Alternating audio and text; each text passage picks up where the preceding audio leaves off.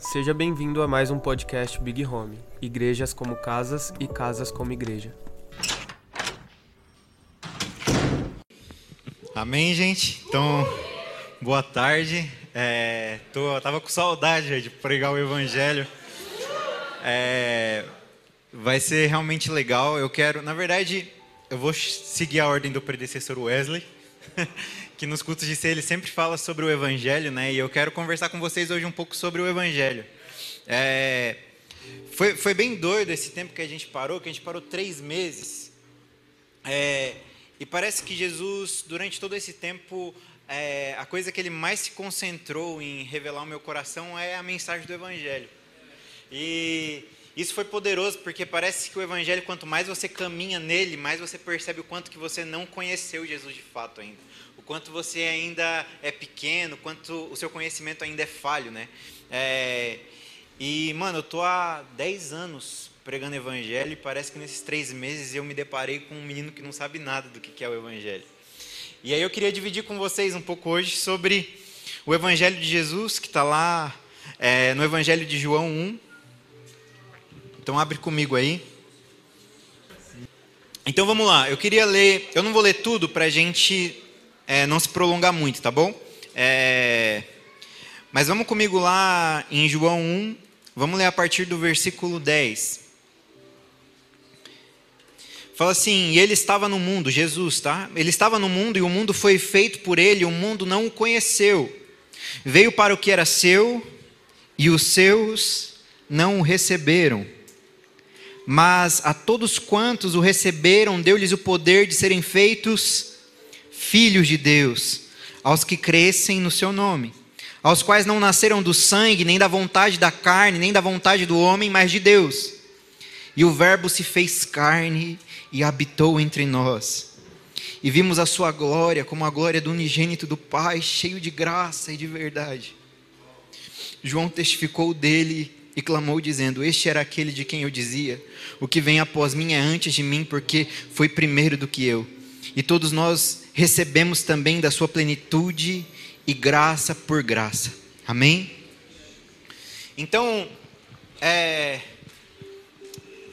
a carta de João, na verdade, o evangelho de João, é, ele, ele para mim é um dos evangelhos mais poderosos, porque ele, ele, ele não começa descrevendo uma genealogia como todos os outros evangelhos começam. Ele não começa contando a história física de Deus. Ele conta a história espiritual do nascimento de Cristo.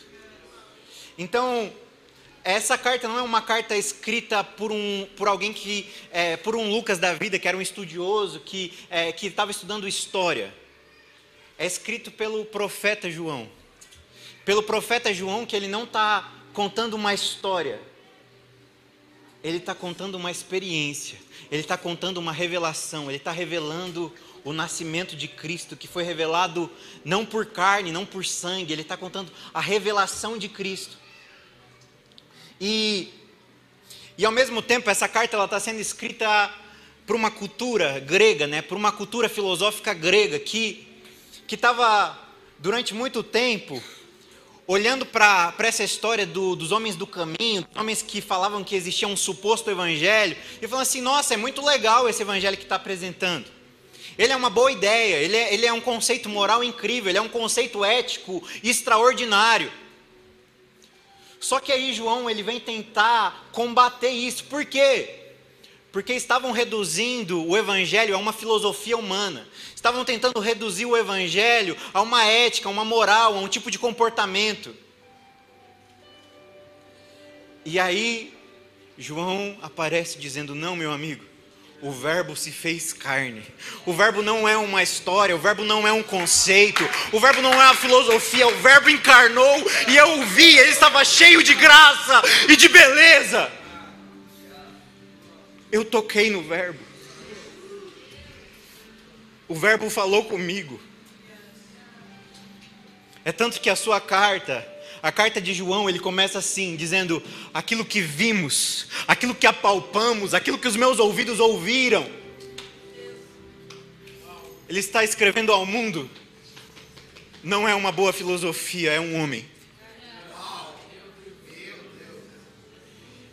Ah, vocês não vocês não vêm na igreja para ouvir uma filosofia, vocês não vêm para a igreja para ouvir teologia, vocês vêm para a igreja para ouvir sobre um homem, para ouvir sobre um homem que encarnou e que ainda anda no meio dos candelabros, ainda anda no meio da sua igreja, tocando, e aqueles que estão sensíveis, aqueles que o receberam, porque ele não veio para qualquer um, ele veio para aqueles que o receberam, ele veio para os que receberam o Evangelho.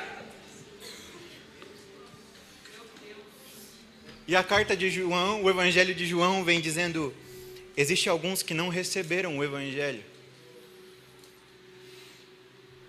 E, e para mim, uma, uma das coisas muito difíceis do nosso tempo é porque nas nossas faculdades, nas nossas escolas, nós bebemos muito dessa filosofia grega.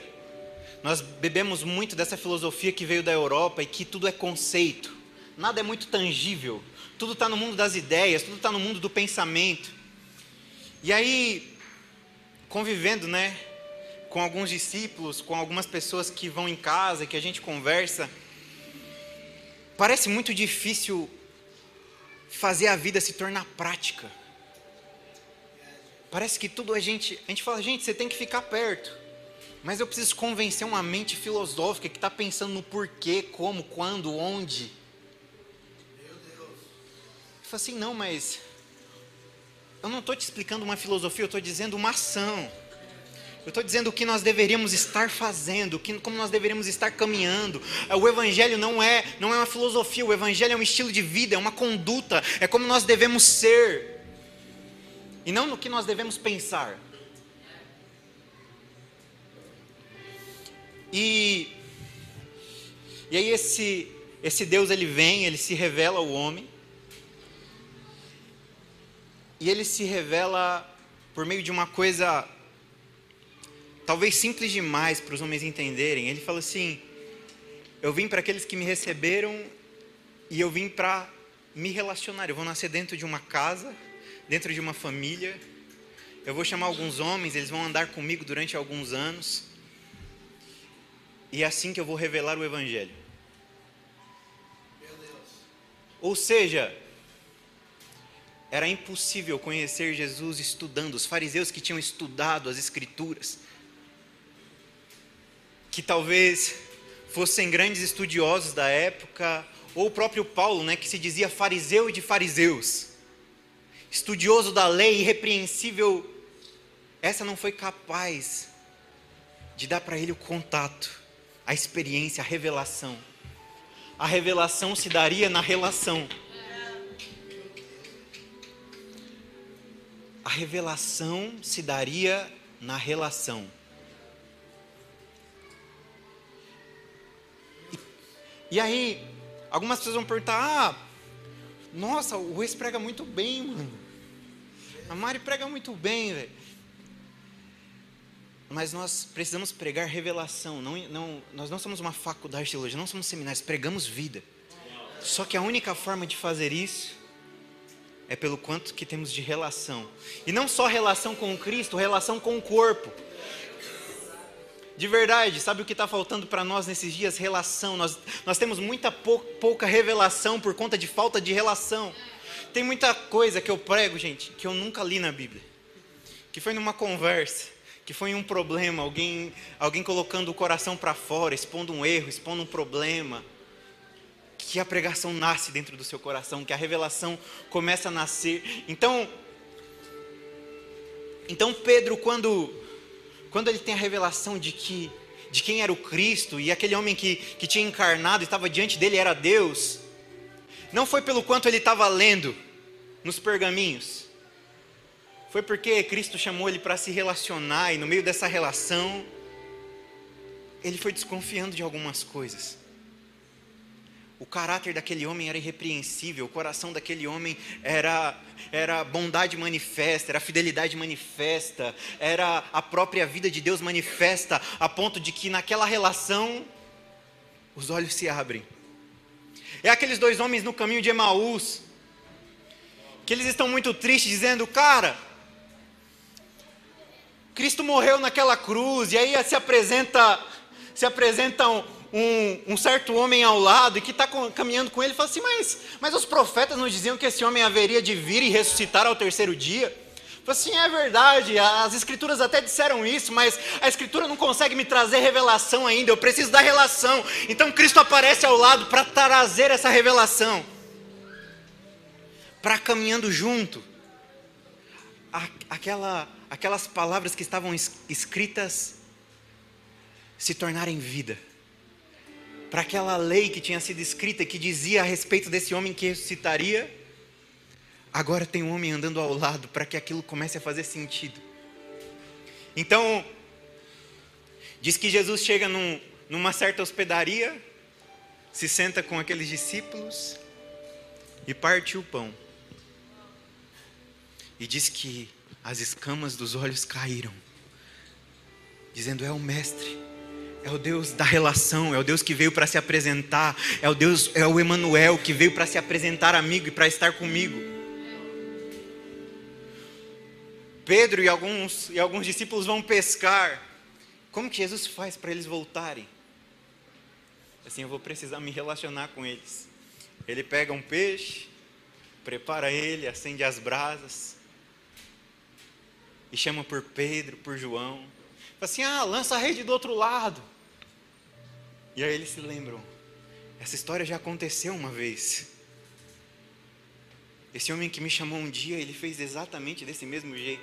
Aqueles homens se cobrem se jogam no mar e falam, ele veio se relacionar de novo. O que mantém a nossa, a nossa, o nosso evangelho vivo é a relação que nós temos com esse homem. E ali, com aquele peixe já pronto, Falei assim, agora eu dou significado de novo para a vida de vocês. Vocês nem sabem mais pescar, porque vocês só sabem pescar comigo agora. Vocês só têm, vocês só têm propósito comigo agora. Só faz sentido o evangelho comigo agora. Só que uma uma das maiores heresias que nós combatemos nesse tempo, gente, ou talvez um dos maiores comodismos, comodismos que nós rebatemos nesse tempo, é a instituição, a ideia institucional do que é a igreja. Nós perdemos relação e começamos a criar instituição. Então as nossas mentes se satisfazem indo aos domingos aos cultos. E acha que isso é o evangelho.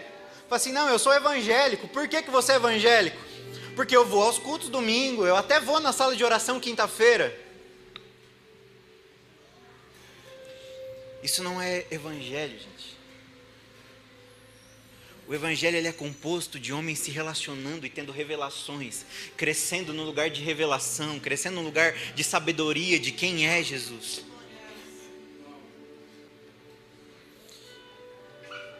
Então, por que, que existe o culto de domingo? Por que, que nós fazemos do jeito que fazemos? Porque nós cremos que isso aqui é, é como se fosse uma escola, isso aqui carrega uma pedagogia.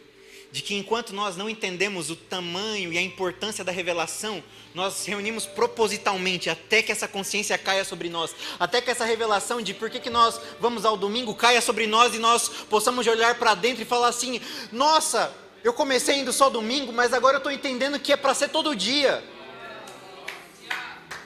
Que esses esforços que fazem de manter a gente duas horas juntos, é para que na verdade isso dê uma revelação de que somos família de Deus e que deveríamos estar juntos todos os dias. E vamos, vamos só ler, vamos só ler, continuar em João aí, só para vocês entenderem como que Jesus começa o seu ministério. Vamos para o versículo 37. Vamos, do 35, só para contextualizar. No dia seguinte, João estava outra vez ali. João Batista, tá? João estava outra vez ali, dois dos seus discípulos, e vendo passar Jesus, disse: Eis aqui o Cordeiro de Deus. E os dois discípulos ouviram-no dizer isto e seguiram a Jesus. E Jesus, voltando-se, vendo que eles o seguiram, disse-lhe: O que, que vocês buscam? Eles disseram: Rabi, que traduzido quer dizer mestre, onde moras? E ele lhes disse: Vinde e vede. E foram e viram onde moravam, e ficaram com ele aquele dia, e já era quase a hora décima. Estão comigo? Então, Fão, olha, olha a simplicidade de Jesus. Em vez de ele começar entrando numa sinagoga e dizendo que ele era o Verbo encarnado, em vez de ele começar a pregação como João começou, ele começou olhando dois homens e falando assim: me segue, se relaciona, vamos andar junto. E esses discípulos eles têm uma resposta incrível. Eu acho que está faltando isso agora, gente. Está faltando onde moras. Está faltando onde é a sua casa. Como que eu posso ir para ver sua vida? A gente precisa parar com o. Mas por que, que você quer que me siga? Com esse pensamento filosófico do, do porquê, do como, da onde, de, de quando. E começar a vida prática do Evangelho, porque é isso que nos foi revelado, que é aonde moras. Onde você mora, Jesus? Onde é o esconderijo do Altíssimo? Onde você está habitando, Deus? Ah, você se revelou por meio da igreja, então como que eu faço para fazer parte dela? Como que eu entro dentro disso? Como, entende? E parar de o porquê, que horas, que dia, quando? Nós precisamos abandonar as filosofias humanas. Porque é no partir do pão que Cristo se revela. É no partir do pão que as escamas dos olhos caem. Nós estamos nós estamos num tempo, gente, em que ou a gente revela Cristo pela nossa, pela nossa relação e da revelação que nós estamos arrancando disso, ou nós vamos começar a ser levados por todas as heresias. As heresias estão crescendo e, e e daqui para frente diz que os homens eles vão se tornar amantes de si mesmos. Essas heresias elas vão crescer. O que vai nos proteger Cristo e a comunhão? Então, e de verdade, gente, a relação só com Cristo entre nós, que ela é santa e faz sentido. Porque existe um outro tipo de relação nascendo dentro da igreja. A relação do amor que pode tudo, sabe? Do amor que, que não é amor, que tem característica que parece amor. A relação a relação do amor que não suporta tudo, que não espera tudo, que não é paciente. É o amor que ele tem mais a ver com a troca, de o quanto você me dá, eu posso te devolver. Só que a doutrina do anticristo se revela nessa relação. Ao mesmo tempo que que o evangelho e a relação dentro de Cristo e da igreja está revelando Cristo, existe uma outra doutrina sendo construída para revelar outra coisa, para revelar as paixões dos homens. O que, que é o que, que é a doutrina do anticristo? Né? É o homem amante de si mesmo, é o homem no centro de todas as coisas.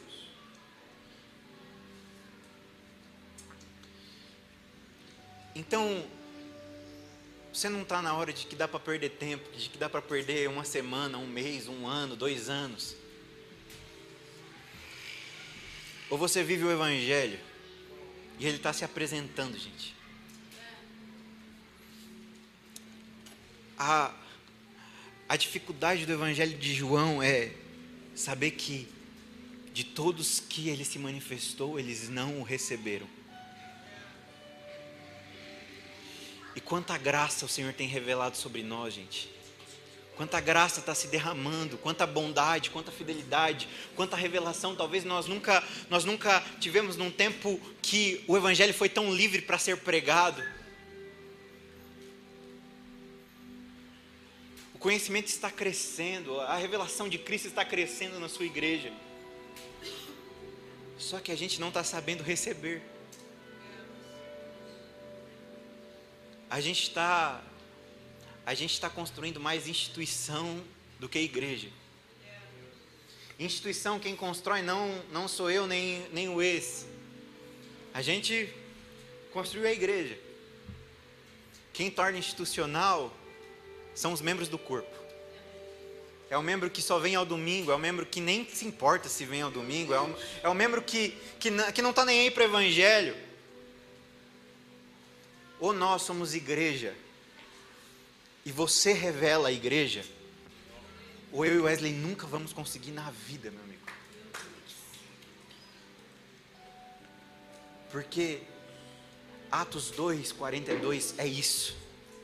Fala assim que o povo olhando a comunhão, que, que todos que estavam fora daquele ambiente, fora daquela cultura, fora, fora daquele reino, fora daqueles princípios, olhando de fora, diziam: a gente entra na graça do povo, por quê? Porque eles partem o pão todos os dias, eles se relacionam todos os dias, eles perseveram na comunhão, eles perseveram na doutrina que foi partida por Cristo, isso faz eles, isso faz mais alguns irem se acrescentando. Esse é o, esse é o evangelismo mais poderoso que existiu na história. É o evangelismo de João 17, dizendo: Até que nós sejamos um para que o mundo creia. A unidade do corpo de Cristo, a relação do corpo de Cristo, é a salvação para aqueles que não creem.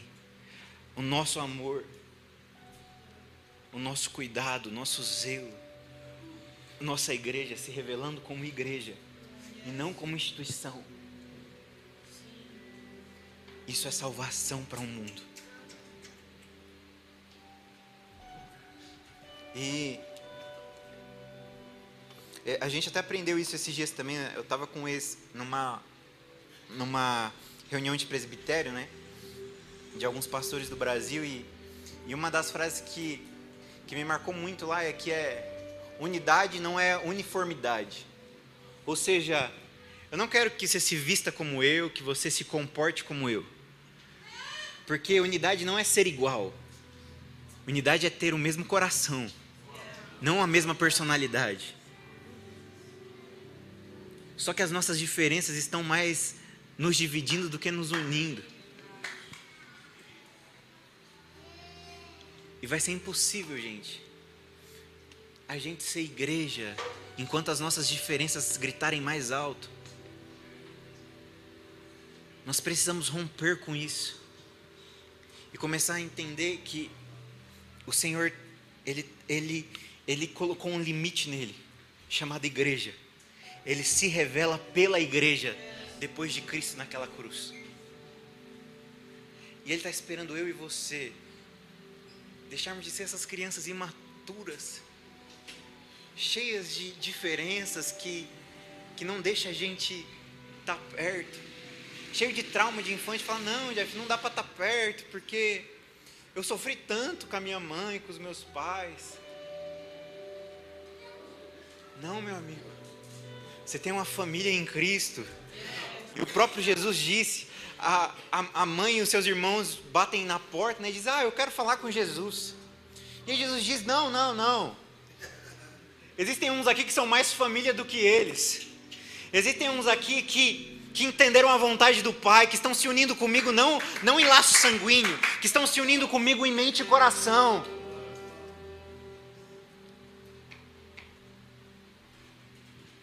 É isso que vai nos tornar igreja. É quando a gente, em submissão e humildade, se aproxima do outro sem interesse, sem desconfiar do coração. Fala assim: eu preciso entender quem você é.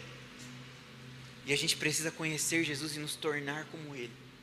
Nós precisamos conhecer esse coração de Jesus. Nós precisamos entender essa mente de Jesus. Nós talvez vamos ter que abrir mão dos nossos sonhos. Talvez a gente vai ter que abrir mão dos nossos traumas. Talvez a gente vai ter que abrir mão do nosso tempo. Talvez a gente vai ter que abrir mão do nosso dinheiro. Talvez a gente vai ter que abrir mão de tanta coisa.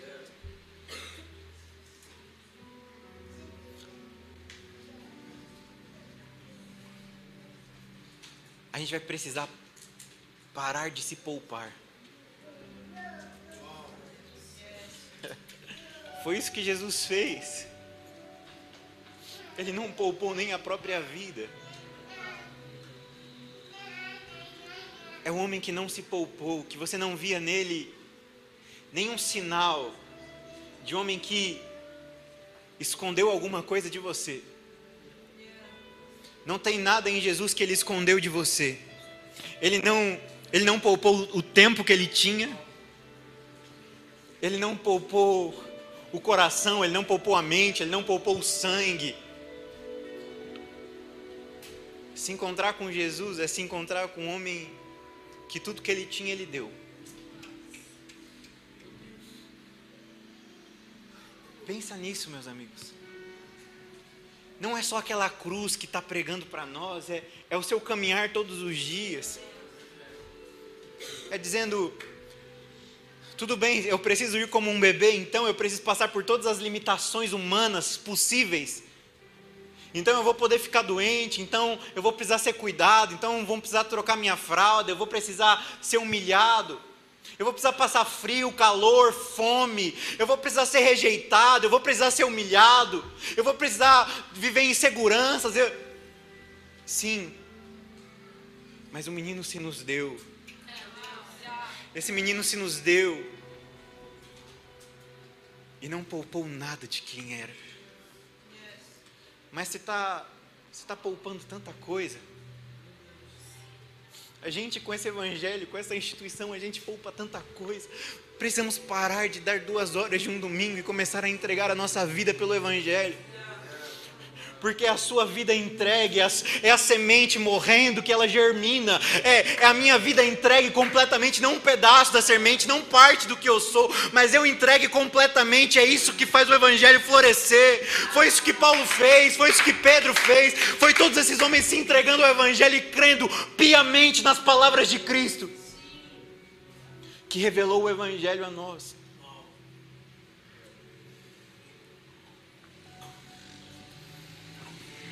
Então,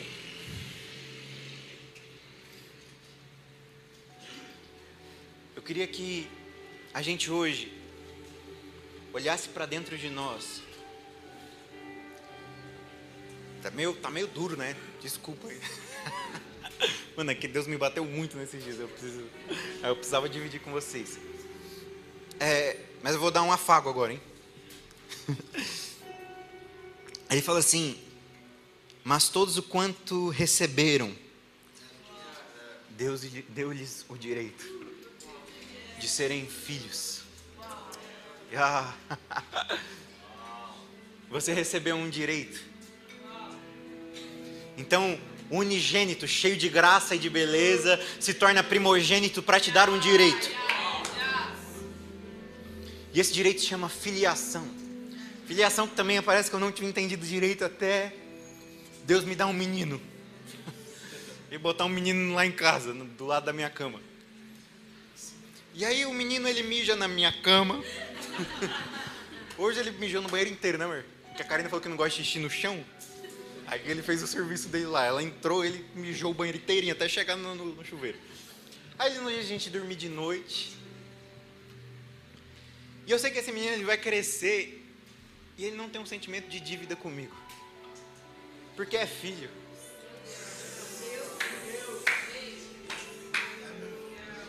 Então, a Zara tá aí para provar, né? Não deve nada para ninguém.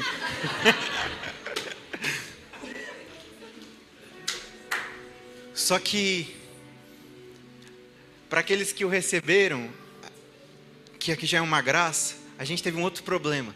Primeiro a gente teve o problema de muita gente que não recebeu. Aí alguns receberam, só que receberam como patrão, recebeu como Senhor. E aí as nossas relações estão relações de serviço. A gente não consegue dar o coração porque não é família. Você não dá seu coração para o seu chefe. E aí, os traumas familiares e a paternidade familiar que está corrompida fez a gente não se entregar em relação nenhuma. Então a gente se poupa, mesmo sendo filho mesmo tendo recebido direito, lá em casa eu recebo muita gente que é servo, que é funcionário. Filho mesmo, são raros os que entram. Porque está sempre devendo. Jeff, mas eu não fiz aquilo lá. Jeff, mas nossa, aí. E a gente está com uma dificuldade enorme de entender filiação. Enquanto nós não entendermos filiação, vai ser impossível conseguir lidar com qualquer outra identidade que Deus te dê. Você nunca vai conseguir ser pai, ser, ser, ser é, é, pastor ou qualquer outro tipo de identidade que Deus te dê se você não entender filiação. É a primeira coisa que você nasce. Você saiu de dentro da barriga, você não é, você não é nada. Você é filho. Essa é a primeira revelação que nós deveríamos ter quando nós entramos na terra. Quando você entrou nesse mundo, a primeira revelação que deveria estar na sua consciência era de filiação. Só que é isso que está sendo roubado de nós desde a infância. Não somos filhos. Somos servos. Então estamos sempre servindo e pouco tempo sendo família. Filho está na família, gente. Filho não está lá porque ele vai fazer alguma coisa. Filho está lá porque ele está lá. Só fica lá mesmo. Claro, não estou falando de maturidade aqui. Eu sei que a gente vai amadurecendo e a gente, uma hora, é, é importante que a gente comece, comece a fazer algumas coisas, mas é. Mas se a gente entende. Olha lá, tá vendo? Não deve nada para ninguém. então, é, tá faltando filiação. De conseguir encontrar dentro dessa igreja família. De falar, filho, não vai embora, gente. Umas coisas que me assusta é pessoas que vivem dentro de casa e chega um mês depois longe, mano, tô indo embora. Como assim? Como, como que vai embora? Filho não vai embora. Às vezes você briga, até você acha ruim, né? Cara, ainda hoje estava estressado, mas é filho, não vai embora, vai morar lá, é isso. E nem quer que vá embora, né? Amor, 20 anos vai casar, vai. Não, não, 20 anos, tadinho. Por quê? Porque o sentimento de pertencimento nunca deixa de existir mais, nunca sai do coração. Então, de verdade, gente, nós não estamos construindo uma igreja de servos. Ninguém deve nada para a gente aqui. E a gente não deve nada para vocês, a gente é família. A gente precisa ser filho. Sem essa revelação, gente, não existe evangelho. Se você não entender o direito que te foi dado, é a primeira coisa que João tenta apresentar, que esse que esse verbo que se fez carne, ele te deu uma coisa: filiação. E agora nós precisamos caminhar debaixo dessa identidade. Glória a Deus. Gente, estou acabando, tá? É que eu estava empolgado, eu já falei 40 minutos.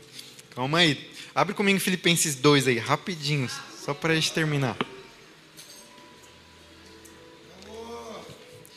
Então eu quero que você saia daqui perguntando para alguém onde que ela mora. Fala assim, onde que você mora? Que eu preciso ir lá na sua casa, porque eu acho que a revelação está na casa de alguém. A revelação talvez está lá na casa do ex, a revelação está lá na casa do fão. Vai na casa de alguém, mano. Você vai ver que lá tem revelação.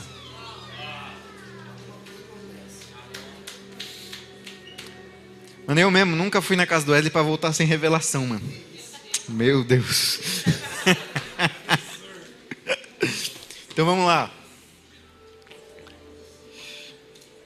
Isso aqui é, é, Paulo descrevendo o que, é o Evangelho para ele, o que, é esse Cristo, o que é, qual que é a, a obra desse Cristo, né? Ele fala, ele fala assim: portanto, se há algum conforto em Cristo, se há alguma consolação de amor, se há alguma comunhão no Espírito, se há alguns entranháveis afetos e compaixões, completem o meu gozo para que sintam o mesmo tendo o mesmo amor, o mesmo ânimo, sentindo uma mesma coisa. Nada façam por contenda ou por vanglória, mas por humildade. Cada um considere os outros superiores a si mesmos. Não atente cada um para o que é propriamente seu, mas cada qual também para o que é dos outros, de sorte que haja em vós o mesmo sentimento que houve também em Cristo Jesus, que sendo em forma de Deus, não teve por usurpação ser igual a Deus mas fez a si mesmo de nenhuma reputação, tomando a forma de servo e fazendo semelhante aos homens. E achando-se na forma de homem, humilhou-se a si mesmo, e sendo obediente até a morte e morte de cruz. Então, Paulo ele revela o sentimento de Cristo aqui. E ele revela a obra de Cristo. E ele começa falando sobre algumas coisas. Então, o versículo 1 ele fala sobre se você tem comunhão, se você tem consolação, se você tem exortação. Então o evangelho não é para mim, o evangelho é para o outro. O evangelho não faz sentido em mim, porque o evangelho é para consolar o outro, é para exortar o outro, é para confortar o outro. Então ele fala assim: sabe como Cristo se revela? Na consolação, na exortação. Então, é nesse lugar aqui que o evangelho começa. E aí ele fala assim: mas não só isso, não só dividam o que vocês, a, a consolação, a exortação em Cristo que vocês têm. Foi necessário que vocês tenham o mesmo amor, o mesmo sentimento, que vocês sejam unidos de alma, que vocês tenham entranháveis afetos e misericórdias. Entranháveis, gente. Aqui é, eu já expliquei para vocês, mas para os judeus a ideia de que o, principal sentimento e o centro do homem está nas entranhas. Então, assim, você precisa se mover com tudo que você tem pelo outro. E assim, entranháveis afetos e misericórdias. Misericórdias é vem do grego miseros cardia, né, que é colocar o meu coração na miséria do outro.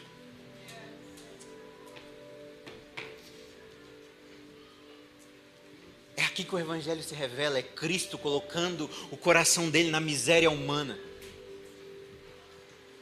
É assim que nós vamos conhecer o Evangelho, é quando alguém se dispor a colocar o coração na minha miséria. Bem-aventurados são os misericordiosos, porque eles verão o reino de Deus.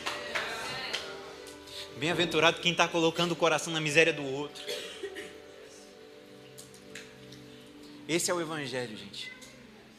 Para a gente terminar, é, abram mão das contendas e dos partidarismos. Igreja não é composta por um grupo que você gosta, que você tem empatia. Igreja é igreja. Igreja é isso aqui, a multiforme graça de Deus se revelando no corpo. Lá em casa, gente, a gente recebe todo tipo de gente, viu? Os que a gente, os que a gente fala, isso aqui tem tudo a ver com o que eu gosto. Isso aqui vai mandar, mano, esse menino aqui doido. o Eli. Ontem tava falando pra gente de, de parto, que ele acha lindo o parto lindo, o sangue, a placenta, e eu tô, mano, meu Deus, velho. Mas é.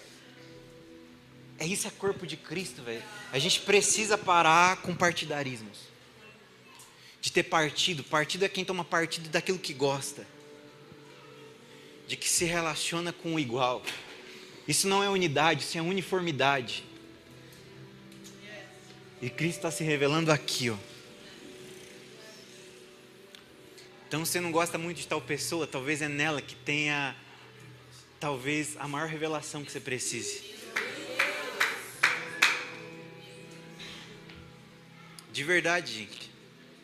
Eu já vi, eu já vi tanta revelação no meio dos inimigos, supostos inimigos que a gente mesmo cria na nossa cabeça.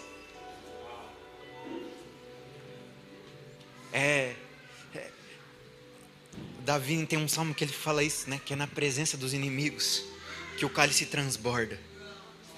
A revelação, o vinho é derramado nesse lugar em que você abriu mão do, do comum, do que é legal para você. O cálice transborda nesses lugares, gente. Sabe aquela aquela obra de crucificação de Cristo é ele encarando os inimigos.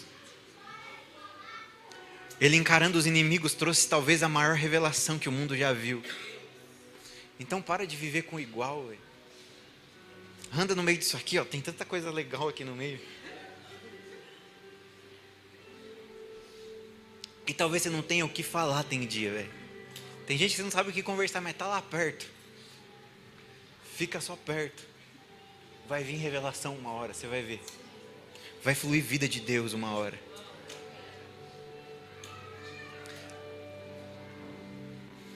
Uma das maiores revelações que a gente tem, pelo menos que eu, que eu percebi nesses últimos dias, é Jesus no deserto, sendo tentado por Satanás, e no meio daquela tentação, existe a revelação do Evangelho.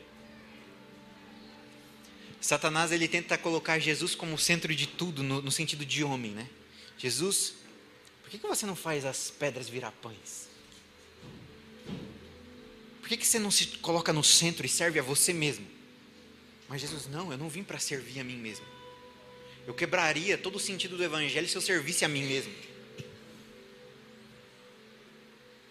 Por que, que você não supre suas necessidades básicas, Jesus? Talvez uma das maiores tentações que a gente vai ver nos últimos dias são nas nossas necessidades básicas.